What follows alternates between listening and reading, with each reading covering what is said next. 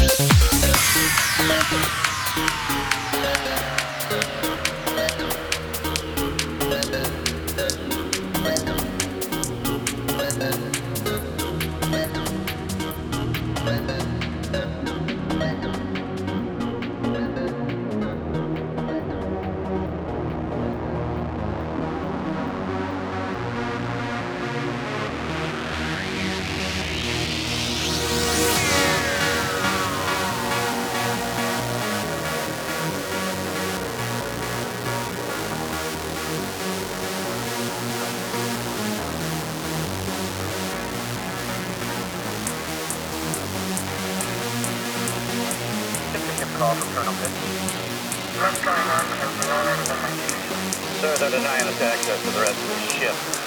We're not dealing with just individuals, sir. We have whole families